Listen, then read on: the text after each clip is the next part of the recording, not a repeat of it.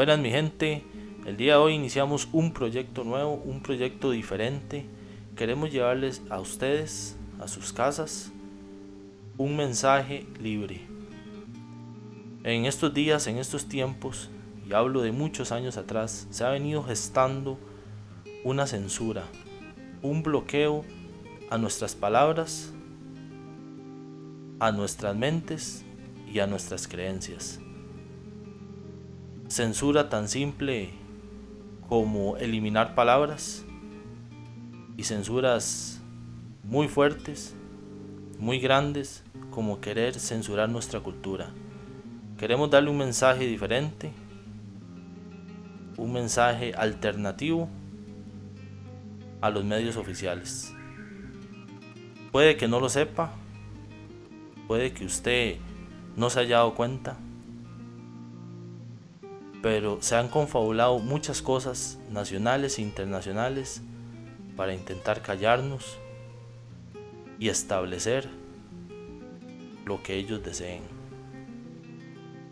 Hoy comenzamos un proyecto, ojalá lo pueda disfrutar, así como lo vamos a hacer nosotros, y al final usted pueda decidir y tener una voz libre.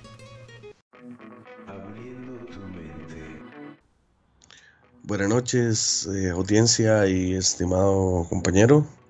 El tema que vamos a tocar hoy es un tema muy interesante, realmente, que es el tema de la censura, que en estos días ha sido un boom, porque principalmente están atacando la libertad de expresión en YouTube. Es un tema que, que no es nuevo, que ya viene arrastrándose desde hace muchos años y y que me interesa ver cómo ha evolucionado y realmente cómo esta frase que dice que aquel que no conoce su historia está condenado a repetirla, está pasando justamente. Así es, este, muchas gracias compañero y, toda la audiencia. Sí, correcto. Hoy no solo en YouTube, sino y no solo en redes sociales, estoy seguro que van a ir notando que sucede en nuestro día a día, que sucede en nuestro trabajo, que sucede en instituciones públicas y que está sucediendo en todo lado donde estemos y donde vayamos, gracias a que se ha ido gestando esta censura ahí durante muchos años y que tal vez no nos hemos dado cuenta. Sí, claro, no, y, mucho de esto ha sido porque eh, la misma educación se ha venido trabajando al punto que nos están haciendo tontos útiles. Y, la misma televisión, lo que es este, las cadenas de noticias, nos están guiando hasta cierto nivel de que vamos a terminar siendo parte de ese establishment. Sí, exactamente. Por ejemplo, yo le voy a hacer una pregunta. ¿Quién es el presidente electo de Estados Unidos? Cuidado porque no me puede decir otra cosa. Pues ¿Cómo quiere que le responda? O le puedo responder este eh, lo que indica las noticias o puedo responder a lo que yo tengo entendido. No sé cuál respuesta quiera. Quiero la respuesta. La respuesta. La que no nos censuren. exactamente, quiero esa respuesta. ¿Cuál es la respuesta? ¿Quién es el presidente electo de los Estados Unidos? Pues para evitar una censura en este podcast sería muy simple de mi parte decir que Joe Biden el, el grandioso John Biden. Ya después de Correcto. entonces, ustedes pueden decir que eso es algo tan simple, el presidente electo. Bueno, sí, YouTube está censurando todo video, todo contenido que vaya en contra de Biden. ¿Y qué tiene que ver esto? No, ese no es el tema. El tema es el nivel de censura al que hemos llegado. Incluso poniendo como ejemplo la censura al presidente este pues ya no sé ya no sé ni cómo decirlo. Bueno al, señor eh, Donald Trump una censura descarada y como dijo y como dijo un gran un gran politólogo eh, Agustín Laje si censuran al presidente de los Estados Unidos qué nos va a pasar a nosotros qué nos va a pasar sí exacto. Es algo ridículo es algo ridículo que usted ve a una persona en YouTube comentando temas políticos y tal vez con una ideología distinta a, la que acepta YouTube y tienen que estarse inventando palabras para, para poder hablar. O sea, usted no escucha que digan Donald Trump, sino que usted escucha el hombre naranja, el hombre del pelo amarillo, temas así, porque a ese punto está llegando la censura de que ya incluso mencionar el nombre de esta persona se vuelve una, este, ¿qué sería? Como un pecado, se vuelve como algo malo. Sí, sí, eso es una, una imposición que pareciera ridícula, pero no lo es. Ahí viene otra, otro tema. Viene otro tema también, otro tema que, vamos a, tocar. Eh, este, eh, hoy vamos a tocar la censura y, después vamos a tocar el resto del tema, pero también viene... Yo quiero hacer énfasis en esto porque la gente habla mucho de la generación de cristal. Usted sabe que los costarricenses estamos dados mucho a, a bromear y memes y todo esto. La generación de cristal. ¿Qué tiene que ver la, la generación de cristal con la censura? Pues muchísimo, muchísimo. Tiene razón. Eso em, mucho viene ya de la educación que se está dando, como cómo se nos ha ido adoctrinando a través de los años. Es muy simple. Un ejemplo que escuché un día que decía, que antes a un niño se le decía, bueno, si, si te molestan, eh, defiéndase. Y un momento a otro cambió a, si te molestan, dile a la maestra. Lo cual está causando que cuando crezcan van a buscar que esa figura de poder los defienda contra cualquier cosa que los haga sentir mal llegando al punto de que cualquier cosa es ofensiva, cualquier cosa es racismo, cualquier cosa es homofobia y o cualquiera de esas fobias que existen, ¿verdad? Hoy en día. Y está llegando a ser algo absurdo, realmente. Es absurdo y es de ahí donde viene eh, la censura. La censura de a mí no me gusta, no me, me ofende, me da ansiedad. Entonces voy a censurarlo y lamentablemente ellos pueden que sean minoría, pueden que sean minorías, pueden que sean generación de cristal, como usted le quiera llamar, pero tienen el poder. Entonces de ahí viene y se vienen gestando ese tipo de censuras. Censuras que eh, con palabras más y palabras menos se meten en las constituciones políticas correspondientes a cada país y encuentran vacíos legales para lograr eh, su cometido, que es censurar y así no, no, no tocar los temas sensibles para ellos. Sí, claro, ¿no? Y muchas veces, este, incluso esas mismas leyes o legislaciones o, tratados internacionales eh, piensan, estas personas piensan que, que, están por encima de la constitución y jamás. Las constituciones son siempre lo primero, es el primer orden y siempre tienen que respetarse y muchas de estas veces estas censuras están atentando contra derechos primordiales de las personas que están en las constituciones de los diferentes países. Ponemos un ejemplo, eh, la primera enmienda en Estados Unidos que defiende la libertad de expresión. Se indica claramente que las personas tienen derecho a expresarse sin intervención ni restricción del gobierno. Y es algo que hoy en día no se está aplicando. No se está aplicando. solo en una vía. Sí, exactamente. Una vía, la vía que les. La vía que les interesa y la vía que nos quieren imponer. Eh, los Estados Unidos está muy bien ejemplificado en la primera enmienda. Ahora, con las redes sociales sucede algo. Las redes sociales están regidas bajo una, una sección de, de la legislación estadounidense que las exime de responsabilidad por lo que terceros pongan. O sea, lo que yo ponga no es responsabilidad de ellas. Ellas no tienen responsabilidad en discursos de odio, no tienen responsabilidad no. Sin embargo, a pesar de no tener responsabilidad, la misma sección, la 230, también les da la potestad de quitar o editar el contenido que a ellos les parezca conveniente quitar o editar valga la redundancia. Eso sí, pero se vuelve algo muy subjetivo. O sea, al final es muy subjetivo, es eh, no se ve el significado o el trasfondo, sino que se ve es cómo me siento yo cuando leo eso. Y ahí es donde está el problema. Exactamente, exactamente. Ahí es donde está el problema y eso fue lo que el, gobierno del hombre naranja quiso eliminar. Y ese es el, el debate, porque quieren eliminar, no quieren eliminar la sección, quieren eliminar a varias grandes compañías de comunicación libre como se vendieron, porque ellos ya no son lo que eran, ahora son, son, grandes, son grandes empresas que generan mucho capital y ya no, no es aquella red donde usted podía ser libre, no, ahora ellos quieren, quieren venderse y hacer lo que los gobiernos le imponen por negocio. Ya aquello de red social libre ya murió. Ahora, claro ya no es lo mismo, ya créanme que ya no es aquella red social donde yo podía este, eh, expresarme libremente, ya eso no existe. Los invito a expresarse libremente y van a recibir van a recibir ahí una amonestación. O los invito a preguntar por una camisa de un color como le pasó aquí a mi compañero que preguntó por la camisa de un color específico y le dieron una amonestación creo que se llama eso. Exactamente.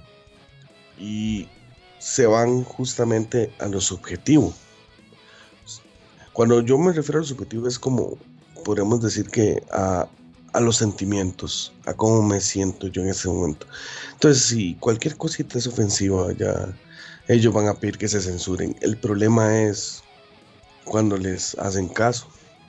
Porque justamente muchas empresas tal vez han fracasado o les han, han tenido pérdidas por hacer caso a cosas de, lo siento que lo diga, pero son insignificantes. Sí, sí. Estos son... Perdón, perdón. No, continúe.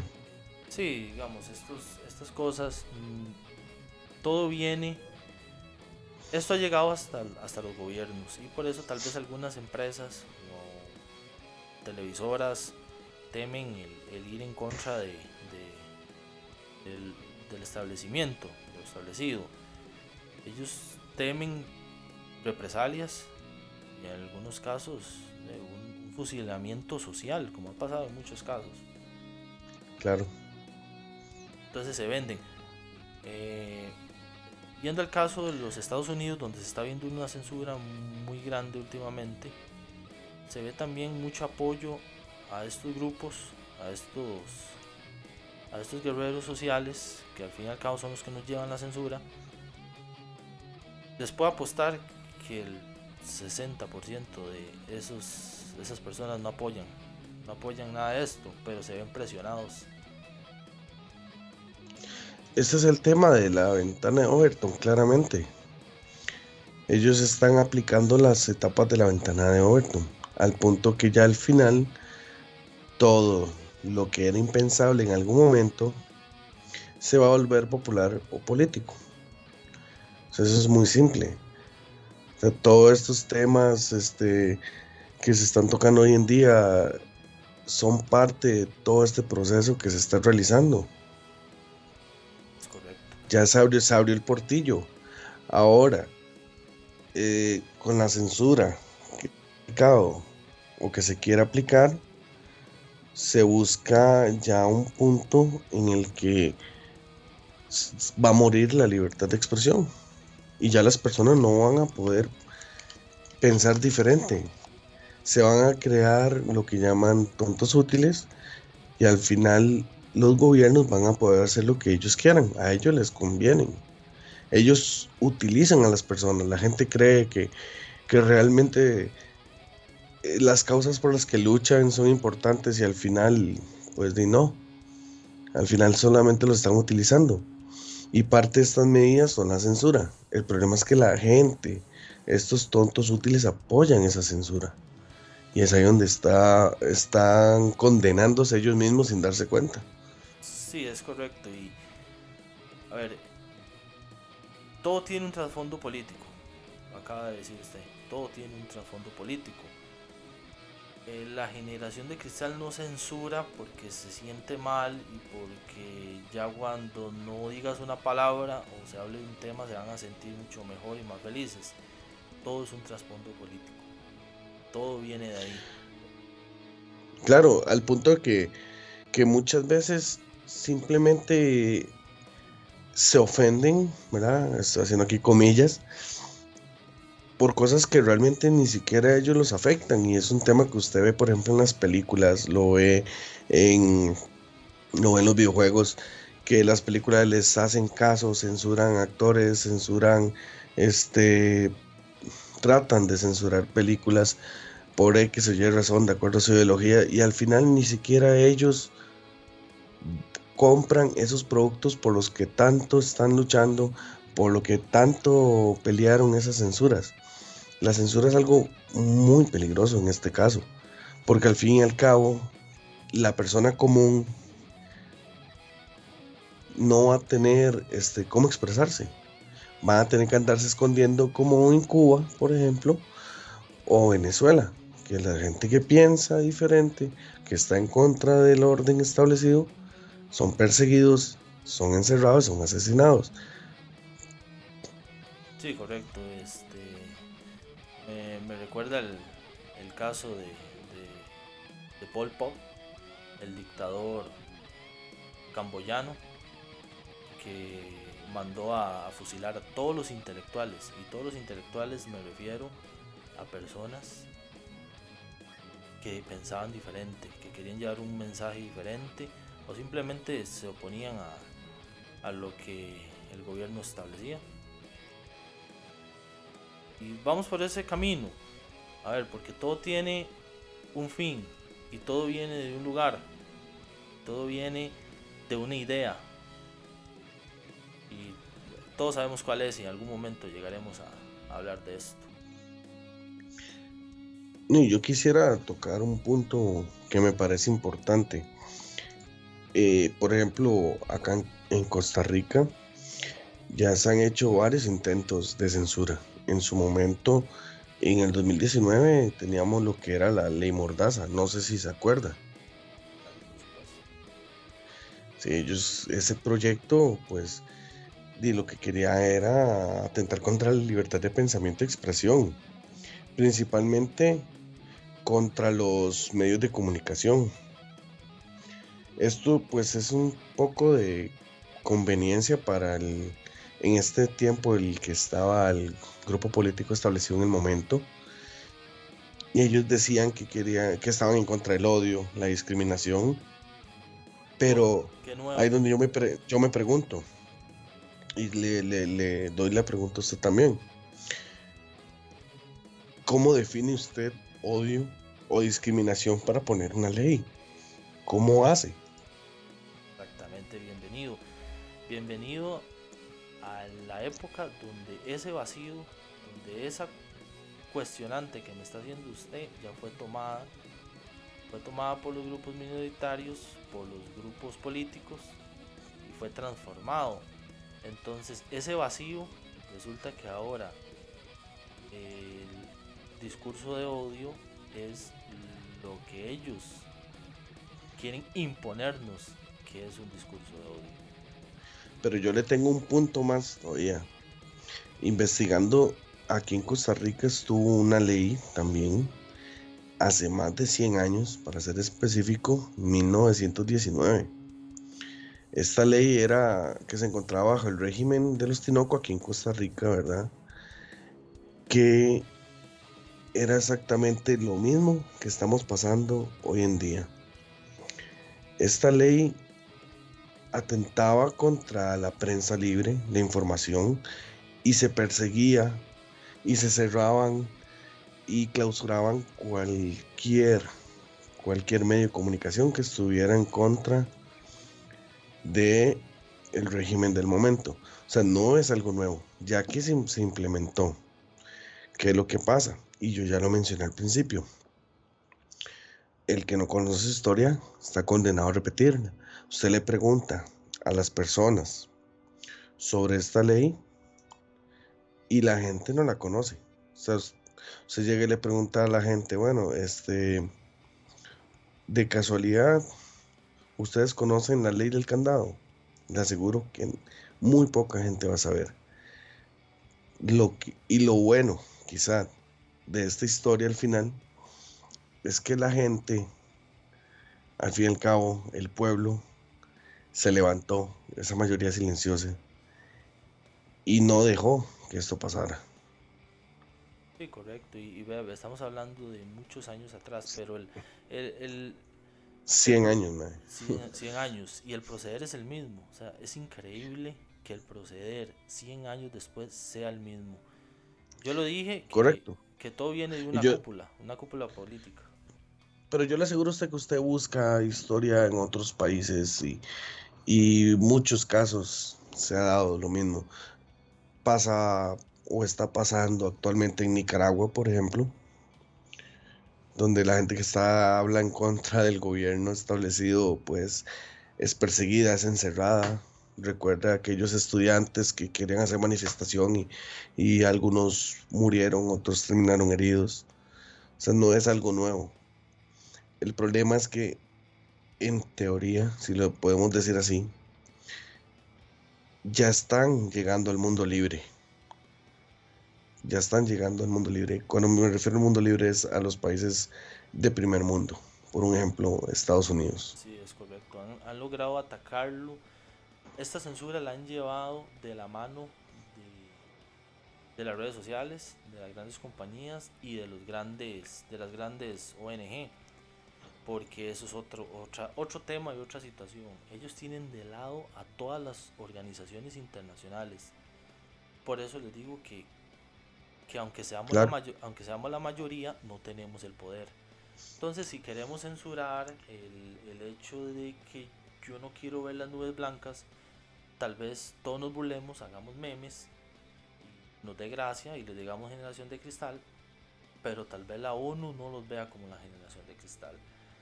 Y la ONU comience, comience, a, comience a gestar mediante medios que las nubes ya no son blancas. Entonces que tenemos que ver las rojas y si decimos que las nubes son blancas somos censurados, somos despedidos y somos señalados y ajusticiados socialmente.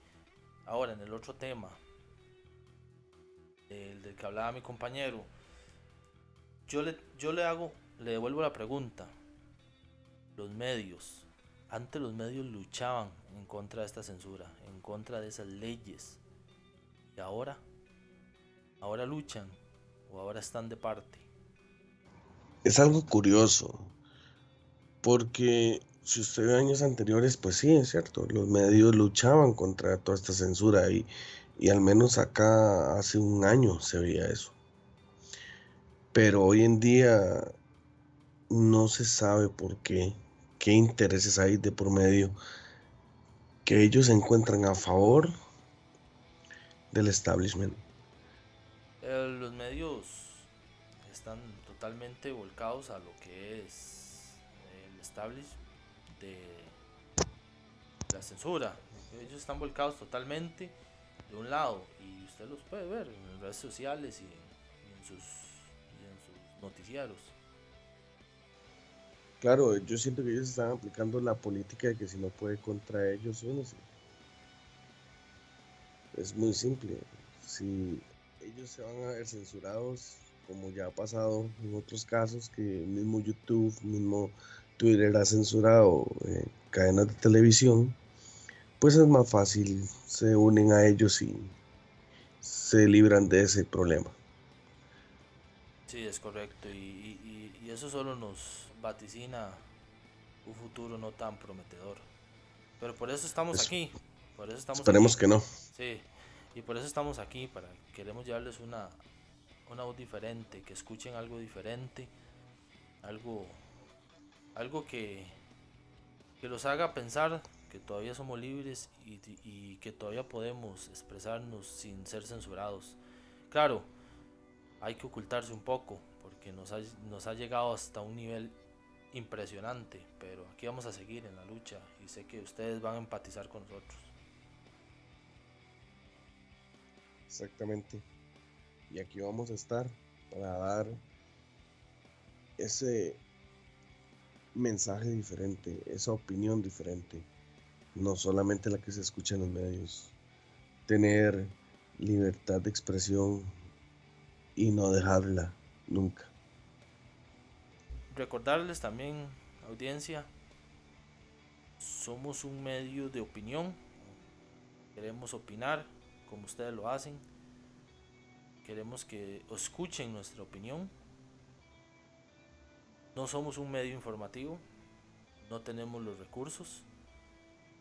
Pero sí queremos llevarle este mensaje, esta conversación de dos amigos y hacerlos partes a ustedes también.